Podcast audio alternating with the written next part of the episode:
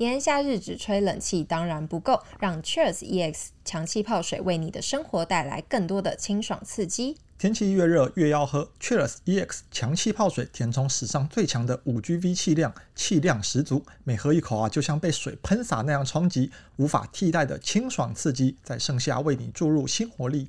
不论在阳光普照的海滩，在郊外野餐，或是和朋友共度欢乐时光时，冰凉的 Cheers EX 强气泡水就是最消暑不过的选择。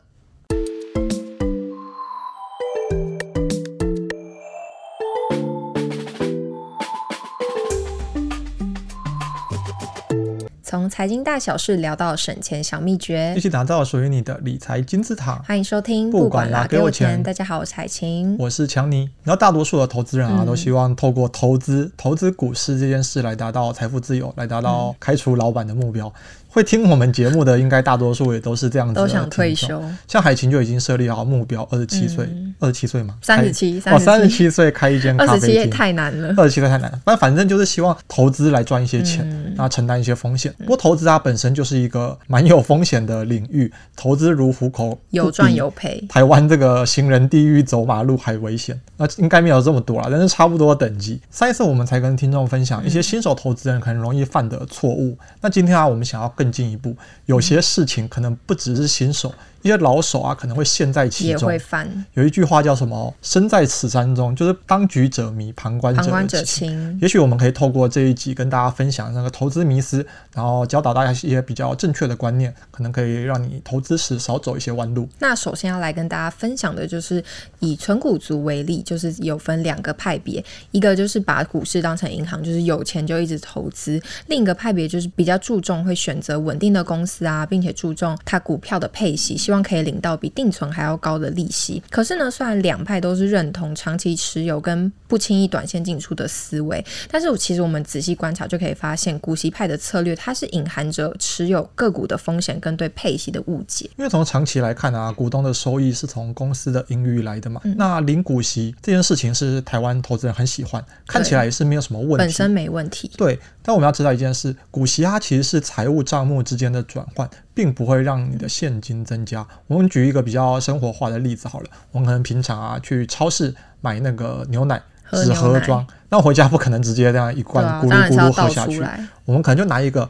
呃，三百 ml 的玻璃杯，杯那就倒了三百 ml 进去，一个三百 ml 加一个那个纸盒剩七百 ml，加起来其实也还是一千 ml。也就是这个例子本身啊，领股息其实就是倒在这个杯子的过程，你的总量并没有增加。对，这个就是其实就是质量守恒的概念，就是有些人会复习物理课，对，有些人会误以为领股息其实像是在挤牛奶，但其实这是一个蛮大的误解，就是配息的过程它不会让你股东的报酬增加或减少，因为同一张股票的股息跟价差的总和是不会改变的，所以我们应该要把重点放在整体的增长上面，而不是股息的本身。这时候可能有些听众会说，所以我们重点是不是应该要看有没有经过填息？因为填息才是有赚到。嗯、那我觉得啊，这个可以说是另外一个迷思，因为填息啊，它是描述股价去填满那个缺口，涨回了原本除息前的价格，但这并不是分析一间公司好坏最主要的依据。依据对啊，因为我们不会因为这张股票过去可能都有填息，就代表它未来也能够填息。填息当然是代表股价上涨，那幅度刚好超过了原本配息的金额。但要真正分析一间企业啊，我们还是要看未来的成长性。如果有一档股票配息不久之后又填息，虽然说投资人好像赚到了，但是如果一开始就不配息的话，股价其实会比现在开要高很多。另外，配出的现金股利如果没有再重新的投入市场，其实就等于持有更多的现金在手上，其实这样反而是会减少复利的效果。那我们要怎么样避免这种情况发生呢？我们会利用配出的股息再投入股票来填补发股息的缺口，那这也称之为是股息再投入。所以说，刻意选择高股息的股票，它并不能增进复利的效果。这让我想到啊，有一派投资人，其实他觉得，与其要把现金领出来，嗯，然后再投进去，领出来再投进去，那中间你还会要等那个配息的时间差，甚至还要扣那个会费。那如果有不配息，它直接就在里面，那不是更方便吗？所以整体来看啊，我们前面说的，不管是配息或填息啊，那其实都不是投资人最主要需要关心的重点，因为为了追求配息的这个机制，你可能会承担更大的风险或付出更多的成本，就有点本末倒置，这显然有点不合理嘛。因为绝大多数的情况下，配息数字的多寡不能反映这间公司体制的好坏。举一个例子好了，我们以股神的公司波克夏海瑟薇为例，股神巴菲特会被称为股神，就是他纵横股市这么长一段时间。嗯、我记得我之前看过，他目前每年的年化报酬率接近二十趴，这是一个非常惊人的数字。数字。但波克夏海瑟薇是一间不配息的公司，我们不会觉得、嗯、哦，这间公司不值得投资。也没差，因为它还是很厉害。对，但相反的呢，金融海啸的时候，多数高股息金融股的含息报酬其实跌得比大盘还要惨。甚至是可能直接倒闭，那这也说明了，其实高股息它并不是抗跌的一个保证。存股的最后一个迷思就是将低报酬视作低风险。其实你刻意去挑选几乎不会上涨的标的，那我们再举一个还蛮简单的例子，就是贩卖机的例子。如果今天你把硬币投进一个非常老旧的贩卖机，你有可能会掉出饮料。可是呢，如果你拿到饮料之后再丢回贩卖机，有办法换回零钱吗？是不是不行？这是一个不可逆的过程。对，所以这就代表着风险跟报酬它并不是双向的关系。如果你是追求低风险的族群，其实可以有更聪明的选择。可能有些朋友会认为啊，领股息还有另外一个意义，就是假设我可能投资一档二十五块的股票，它今年配了一块，明年又配了一块，后年又配了一块，所以我过了二十五年，一块一块一块这样领，这样我不就是把成本归零了吗？我二十五年后，接下来多拿到的股息全部都是赚的。但这个叙述本身啊，忽略了一个非常重要的成本，就是时间。对，时间是最宝贵，而且我们每个人的时间都是有限的。对，那我们可以再举一个更简单的例子来说明刚刚强尼说的这个观点，就是假设今天有人跟你推销银行的定存，那他可能会告诉你说，如果你存一百万进去，那你每年都可以获得一趴的利息，不考虑复利的话，五十年后你的持有成本会降到五十万。五十年。对，但一百年后你的成本就会变成零，哎，那就是留给孙子。对，但是讲真的，谁会真的活到一百岁？好了，有可能，但是真的很难很难。会举这个银行的例子啊，是因为我们定存的利息并不太高。那用来讲的就是成本降低，听起来好像是一件有吸引力的事情。可是你不要忘了，你是有等待的时间成本，时薪也是要算进去。投资股票啊，其实也是一样。如果我们只考虑领取股息的金额，而忽略了等待的时间成本，那显然啊就不是一个聪明的投资策略。事实上啊，我们每年这样领股息，好像有让成本在降低，但是我们需要同时认知到，时间跟金钱都是有限的。假设我们手上有一百万，我们投资 A 标的好还是 B 标的好？我们绝对会选择报酬率比较高那个，对，而不是领回股息比较高的那一个。那时间啊也是同样的道理，所以我们在投资的时候啊，一定要把时间的因素给考虑进去。对，这个是非常重要的。那另外一个迷思呢，我们来讲到定存股，它是最近还蛮红的一个概念，就是可以让人有稳定领取股息的一个感觉。但是实际上，银行定存跟股票它的本质上是有很大的区别的。因为银行给你利息的时候，并不会影响到你的本金。对，我定存十万在里面，那我领到的利息是银行额外给你的，可是股票啊发股息的时候，是从公司的资产拿出资金来发放，可是你就是股东，公司的资产啊其实也是你资产的一部分，嗯、所以这过程啊就等于资产是从公司的口袋流到你的口袋里面，虽然你拿到了股息的收益，但总资产并没有增加，因为这就是你的钱。是由于资产没有真正的增加，所以股息收益也是没有办法真正的记到你的账户里面。那这也代表着什么呢？就是持有的成本它并没有降低。此外，如果一家企业它是长期没有办法成长的话，填权息就会变得更困难。那这也代表着这家企业未来可能是会走下坡的。所以我们认为啊，投资人应该更关注的是企业的获利能力还有成长的潜力，同时啊，了解到股息只是代表的一时的收益，而不是股票价值是否真正会成长的关键。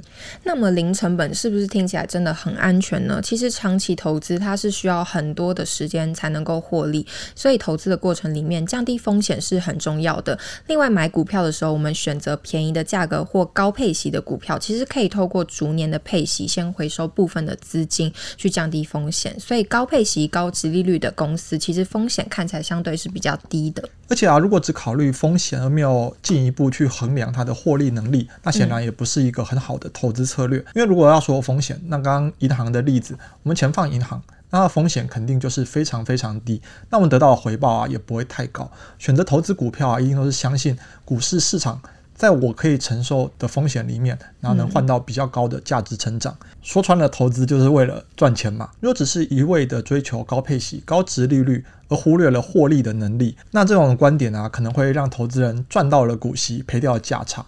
因为那钱呢、就是你自己的钱，配还给你。然后如果又没有办法涨上去。甚至还下跌，那就真的是赔了价差。风险跟报酬其实是双向的关系，就是虽然可能会有风险，可是还是不要怕，因为就是要赚钱嘛，就是要在自己可以控制的范围内去赚钱。嗯，那投资者需要选择有稳定的获利能力啊，良良好的成长潜力跟管理团队他表现的优秀的公司去投资。我觉得有一个很重要的点是要很积极的去关注自己的投资组合，你才能够去及时的发现自己的错误，才能够适时的调整自己的投资策略，这样才是最好能够投资你的收益。只是我们花了很多时间啊，去研究一间公司的基本面、筹码面、技术面等等的资料，去看这间公司，看它所处的产业，甚至是整个市场。那终于找到了一间很优秀的企业，觉得哦，就是它了，这就是我命中注定的这个企业、这个公司、这个另一半。但就算是有长期投资的打算，其实还是要制定明确的卖出计划比较好。我们归纳了三个原因。对，那第一个原因呢，就是无论你做了多少研究，买进的时候仍然是有可能犯错误的。第二个原因就是未来的企业经营条件可能会产生变化，所以我们要事先去考虑应对的方式。第三个原因就是市场可能会有过度的反应，导致股价过高啊，或是过低。那事先制定计划，其实就是可以为你带来额外的好处。这让我想到，我们上一次不是有举一个蛮传神的例子吗？嗯投资一间好的公司，找到一间好的标的，跟你找另一半其实是蛮相似的。是，不管是找到一个命中注定的男生或者是女生，我们当然一开始都希望跟这个人长期走下去，就是一间可以长期投资的股票嘛。但事实上啊，他有没有这么好，我们还是要每天去加分扣分，每个礼拜、观察，每个月、每季。每年都要持续观察，我们不可能一开始就说哦，这个就是对了，对，然后就直接去登记结婚了吧？了对啊，这其实投资股票也是一样，嗯，我们都要持续去检视这间公司。我们当然会希望这间公司能够长期投资，长期帮我们赚钱。但如果它真的不行了，它真的已经变了，就要及时止损，该放手就放手。如果没有卖出计划，那我们可能会承担巨大的风险。那卖出计划呢？我们也有在下面写了四个最常见的方法。第一个就是当初进场的条件已经改变，就是产业环境变迁，或者是财务数字有大幅的下滑，就代表整个投资的判断是必须要去重新做评估的。如果这时候再问你，如果时间再倒回，你会不会再买进一次？如果你不会的话，其实就要再想一下。我们上一次其实有说，你可以问自己：我当初买这间公司，我当初投资这张股票的原因还存在吗？我现在还要投资这张股票吗？如果答案不是的话，就拜拜，就该拜拜了。对。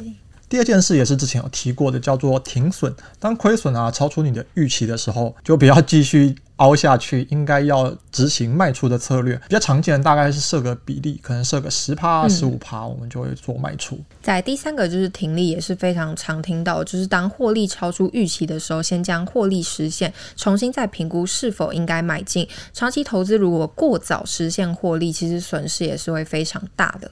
那另外一个啊，就是看时间。当持有一档股票、一间公司一段时间之后，我们就要去检查，也就是刚刚说的，我们需要反复的去评估这间公司、这个产业、这个市场是不是朝我们预期的方向发展。如果不是，就是这间公司可能不太行了，这个产业呃是夕阳产业，甚至是这个市场已经越来越糟，经济很差，可能就不该继续持有下去。或者，也许是我们一开始的判断是有错误的。即便啊，是像我们刚刚有讲到的巴菲特这么厉害的投资大师，他也是必须要事先制定卖出的计划的。那我们今天的分享就到这边。如果你喜欢我们的节目，不要忘记留言、按赞、分享。我们下次见，拜拜，拜拜。